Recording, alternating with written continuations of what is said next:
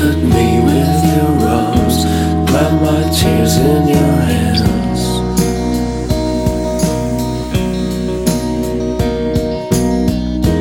I would do anything just to still be your